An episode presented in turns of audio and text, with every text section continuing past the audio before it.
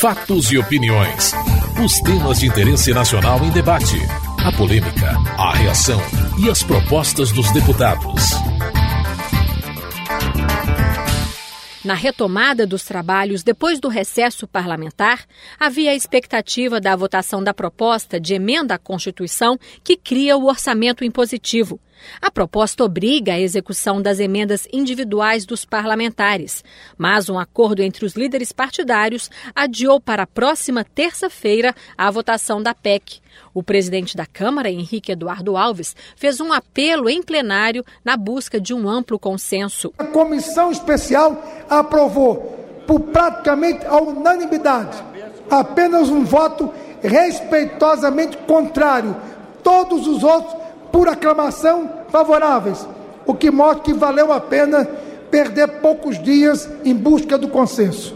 Então é agora, com essa mesma autoridade, com sensibilidade, eu peço a esta casa, por mais alguns dias, para que eu possa tentar construir também no plenário aquilo que eu entendo ser necessário: o consenso, a unanimidade, para que seja uma votação sem vencedores nem vencidos. Esta matéria, eu volto a dizer, não é vitória do governo, não é derrota do governo, não é vitória da oposição, não é vitória de quem quer que seja, tem de ser uma vitória do parlamento. Então, faço um apelo a parlamentares e até a partidos que, se fossem votar hoje, poderiam não ter esse espírito desse entendimento, desse compromisso. Eu faço um apelo para que possamos adiar para terça-feira, improrrogavelmente, de novo com dia e hora marcada a votação. A maioria dos líderes partidários foi unânime na defesa do acordo proposto pelo presidente da Câmara. O líder do DEM, deputado Ronaldo Caiado, afirmou que o orçamento impositivo equipara o poder legislativo aos demais poderes da República. Excelência resgata a condição e equipara o poder legislativo aos demais poderes da Praça dos Três Poderes. Nós não somos mais um poder acessório, nós somos um poder de verdade. E neste momento, senhor presidente, essa, essa solicitação de Vossa Excelência de trabalhar mais cinco dias para construir aquilo que, sem dúvida alguma, será por entendimento, por consenso, diria que quase que por unanimidade, a apreciação dessa emenda constitucional ela será, sem dúvida nenhuma, o momento maior dessa casa. Pensei que fosse na apreciação do veto, mas estou enganado. O momento maior vai ser exatamente na próxima terça-feira, onde nós vamos votar a Lei Áurea do Poder Legislativo. O líder do PMDB na Câmara, deputado Eduardo Cunha, destacou a importância do cumprimento do prazo regimental. Entendemos que tem que se cumprir os prazos das cinco sessões entre o primeiro e o segundo turno para que alguém que possa buscar o Poder Judiciário não logre êxito, por qualquer motivo.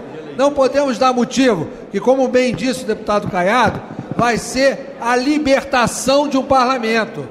Nós temos que estar aqui presente para votarmos pelas nossas consciências, pelos programas dos nossos partidos, pelo nosso entendimento. Não porque parlamentar pode receber emenda ou pode deixar de receber pelo seu voto. O que nós queremos é que tenhamos a liberdade para exercer cada um o seu papel. Quem é governo, quem é base, defenda. Quem é oposição, que faça a sua parte mas todos com a consciência que não depende de emenda para isso. Para o deputado Vanderlei Macris, a proposta que cria o orçamento impositivo significa a libertação do legislativo em relação ao executivo. Essa questão da emenda impositiva é uma libertação do parlamento brasileiro em relação ao executivo. Isso não é desse governo, isso são décadas e décadas, Vossa Excelência está há muito tempo aqui, sabe, não é? De é, submissão do parlamento em função da liberação de emendas mais de 20 de votação, anos, mais de 20 anos de, de votação dos projetos de lei. Portanto, não há mais o que se, colo se colocar no toma lá da cá. Nós, evidente que o legislativo e o executivo também ganha, porque a discussão vai ser em outro nível dos grandes projetos que esse país tem que precisam ser debatidos. Não há mais como considerar a submissão do legislativo em relação ao executivo. Os rincões desse país onde os deputados vão um equipamento numa Santa Casa, uma escola, um posto de saúde. É ali que o Estado brasileiro não chega e que os parlamentares chegam e através dessas emendas são é, resolvidos esses problemas. Portanto, Vossa Excelência tem razão. Vamos aguardar até a terça-feira para que essa matéria seja votada e o parlamento como um todo, sob o comando de Vossa Excelência, possa ter unanimidade na votação dessa matéria. O líder do PT, José Guimarães, disse que o acordo permitirá um diálogo mais consistente entre governo e oposição na preservação do equilíbrio das contas públicas. Esse acordo que possibilitou a discussão da matéria do chamado orçamento impositivo para a próxima terça-feira. Essa articulação, boa para o parlamento, boa para o país, para o país, vai possibilitar com que daqui até segunda noite nós busquemos, e esse é o esforço que eu, como líder do PT, farei, que nós busquemos até terça-feira um acordo que, preve, que preserve os interesses do país, desta casa e os interesses do governo. Porque quem governa tem que ter sempre um olhar muito cuidadoso com as contas públicas, com o orçamento da União, com aquilo que produz políticas que melhoram a vida dos cidadãos brasileiros e cidadãs brasileiras. O deputado Esperidião Amin, do PP de Santa Catarina, destacou a importância do acordo. Mesmo aqueles que, por qualquer razão, não queiram que as emendas individuais adquiram essa condição de impositividade contingenciada a um eventual contingenciamento de despesas equânime, mesmo os que não concordam com isso, têm que respeitar a posição de Vossa Excelência. Quero apenas registrar, eu não acreditava, nascido que sou no dia de São Tomé, eu não acreditava que ontem se conseguisse a unanimidade que se conseguiu, porque não restou, presidente, nenhum argumento político, nenhum, contra a proposta que Vossa Excelência ajudou. O vice-líder do governo, deputado Henrique Fontana, afirmou que, apesar das divergências em relação ao conteúdo da proposta, apoia a busca do diálogo. Sobre a questão da PEC do orçamento impositivo, é pública a posição que se dá com enorme respeito de que o governo que eu represento nesta casa tem uma, uma opinião diferente sobre o conteúdo da PEC.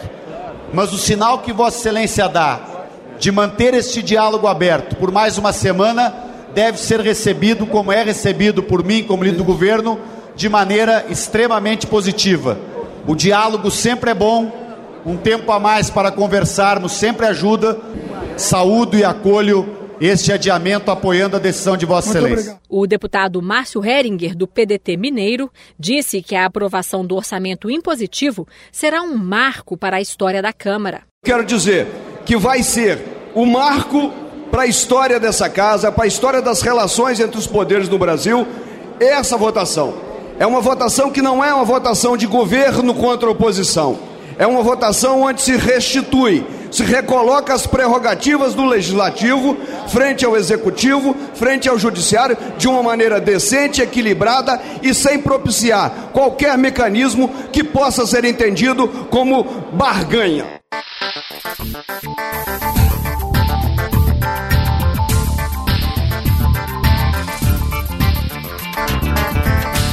As denúncias de suposto superfaturamento na licitação de trens e do metrô de São Paulo durante os últimos governos do PSDB no estado foram motivo de intensos debates em plenário.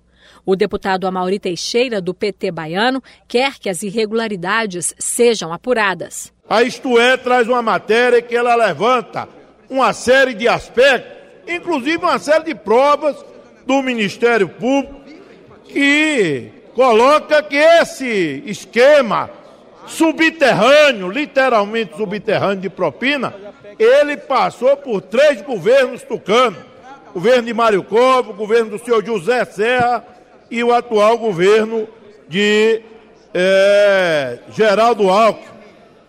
O propinoduto dos tucanos e os tucanos são as matrizes, ou é a matriz, na verdade, de todos os esquemas de corrupção, porque o mensalão original está em Minas Gerais e é tucano, e esse esquema aqui mostra-se maior do que qualquer outro esquema de propina e de financiamento, de beneficiamento indevido a empresas, inclusive um esquema internacional que passa pela Alemanha e passa pela França.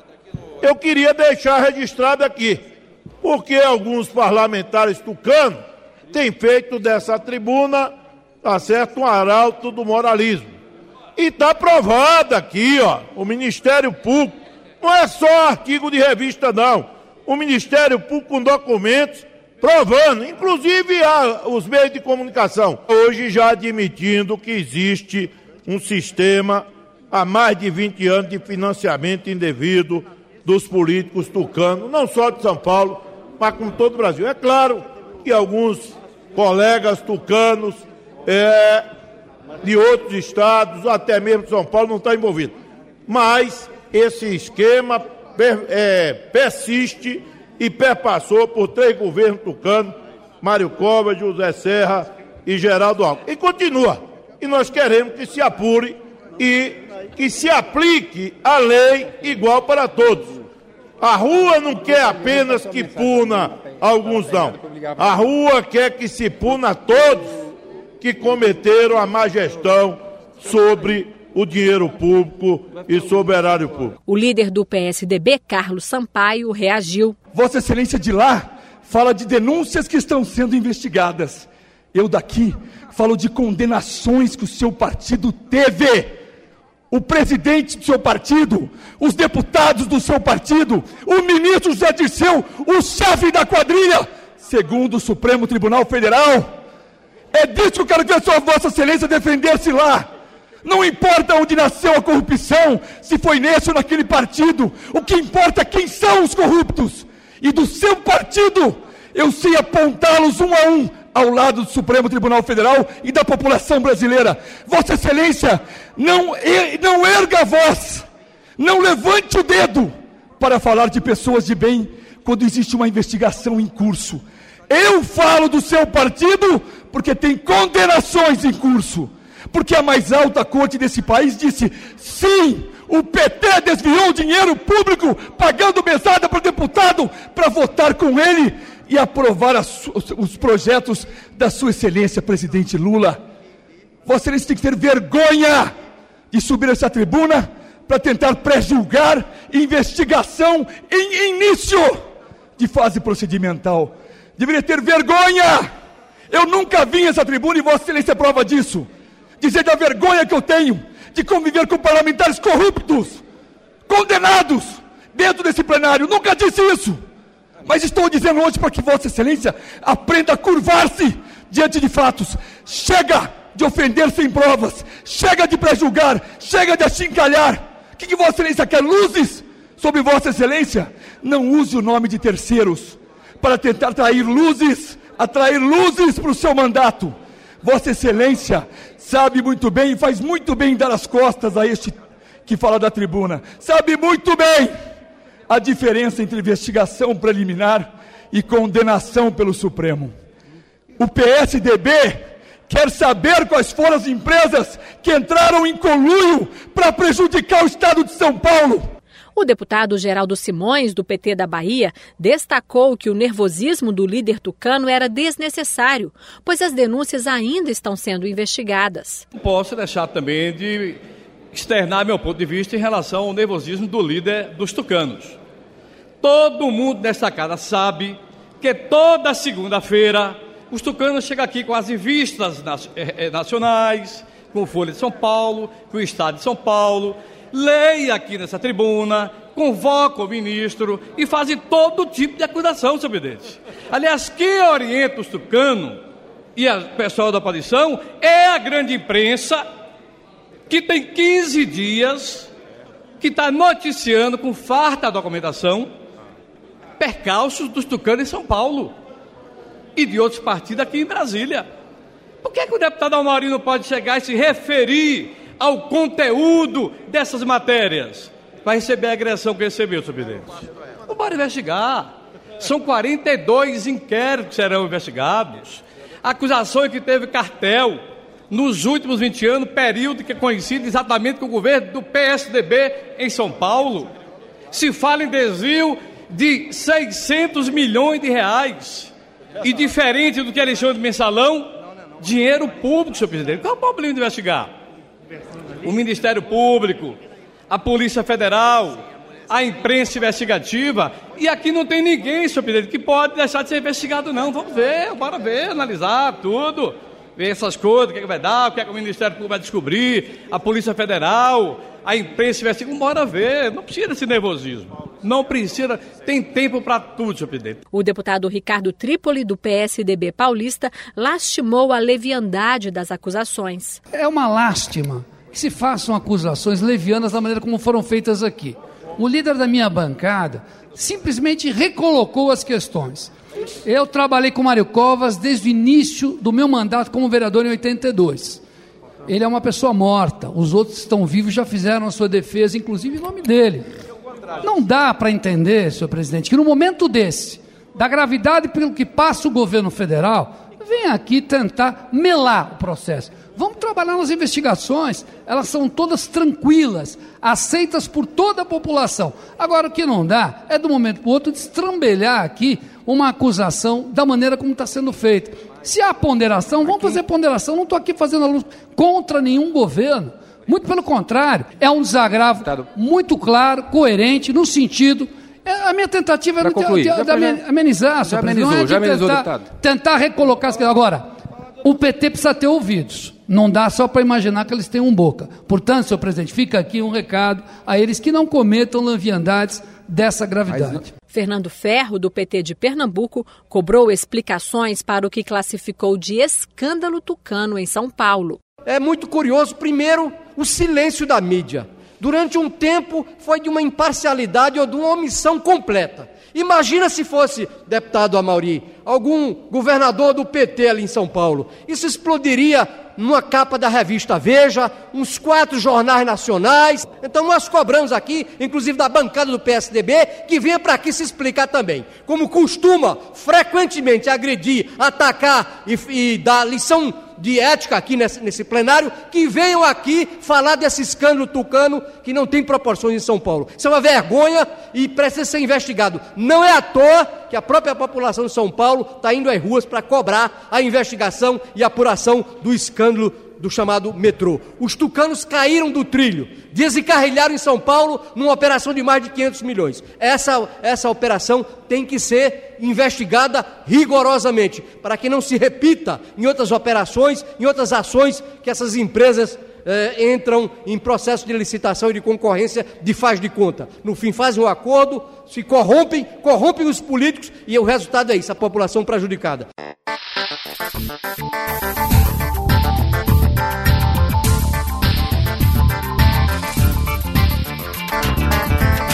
Os deputados protestaram contra o adiamento para a próxima semana da votação do projeto que destina para educação e saúde os recursos dos royalties do petróleo. O deputado Marcos Rogério, do PDT de Rondônia, manifestou sua indignação com o adiamento da votação. Até ontem à noite, estava trancando a pauta desta casa um projeto de lei com urgência constitucional. De forma miraculosa, no decorrer da noite, esse projeto perde a natureza de urgência constitucional e, portanto, a pauta hoje estaria em tese desobstruída, não sobrestada em razão desse projeto de lei. Que, diga-se de passagem, é justamente aquele que o Brasil está esperando a deliberação final por este parlamento, que trata da destinação dos royalties para a educação e para a saúde, na esteira do que foi decidido soberanamente por este Parlamento Federal. Senhor presidente, penso que esse é um precedente perigoso para essa casa. Esse é um precedente que certamente terá reflexos daqui para frente. O deputado Isalci, do PSDB do DF, se disse surpreso com a retirada de pauta da matéria. Para minha surpresa, hoje, tiraram a urgência, não entendi isso, o projeto já estava votado, O que o partido do governo, ou que o governo tem que assumir definitivamente, é que o PNE, o Plano Nacional de Educação, os royalties, não é prioridade, porque fica iludindo a população, está aqui os estudantes, e toda vez é isso. Quer dizer, quando é que nós vamos votar os royalties? Não sabemos mais. Então eu indago a Vossa Excelência, é uma questão assim, é, em função da, do trancamento da pauta anterior, se realmente essa questão que foi feita agora de tirar a urgência é regimental ou foi um acordo, o que, que aconteceu? O deputado Simão Cecim, que presidia a sessão, lembrou que o adiamento da votação se deu em função de acordo entre o governo e a base aliada na Câmara. Tá não votar essa matéria hoje. Vossa Excelência pediu um minuto para fazer um registro. Eu ouvi Vossa Excelência e a resposta está exatamente dentro daquilo que o seu partido definiu hoje com a presença do líder Carlos Sampaio na reunião de líderes.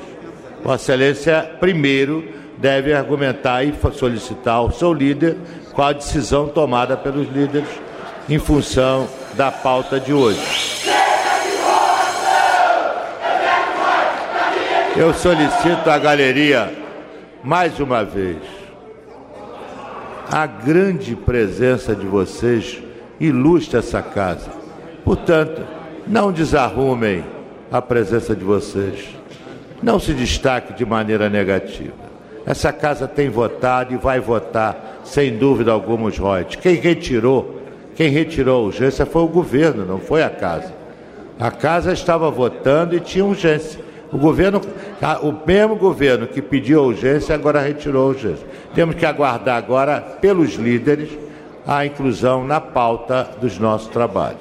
O líder do PPS, deputado Rubens Bueno, disse que o presidente da Câmara garantiu que a proposta será votada na próxima semana. Fomos cobrar há pouco do presidente da Casa, deputado Henrique Eduardo Alves, que ouviu as lideranças, lideranças de vários partidos, lá dizer a ele que toda esta luta para votar o substitutivo do deputado André Figueiredo, que é da maioria desse parlamento, quer votar os royalties do petróleo para a educação e para a saúde. Esse é o compromisso da casa. E é preciso dizer, e é preciso dizer, senhor presidente, é preciso dizer que o presidente da Câmara, deputado Henrique Eduardo Alves, não só aqueceu, como foi surpreendido por no dia 9, na sexta-feira, mais dois projetos de urgência constitucional, de iniciativa da presidente da República, vai trancar a pauta dos trabalhos desta casa. Surpreendido de imediato, ele disse: Nós vamos retomar a votação do projeto dos royalties do petróleo em defesa da educação e da saúde dos brasileiros. Esta é a decisão do presidente da casa, já comunicada ao governo. E ele não deseja fazer isto.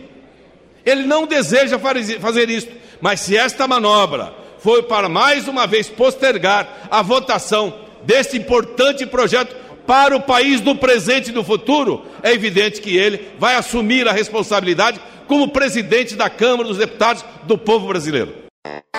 Você acabou de ouvir Fatos e Opiniões, uma produção da TV Câmara. Edição e texto Antônio Carlos Silva e Eliane Breitenbach.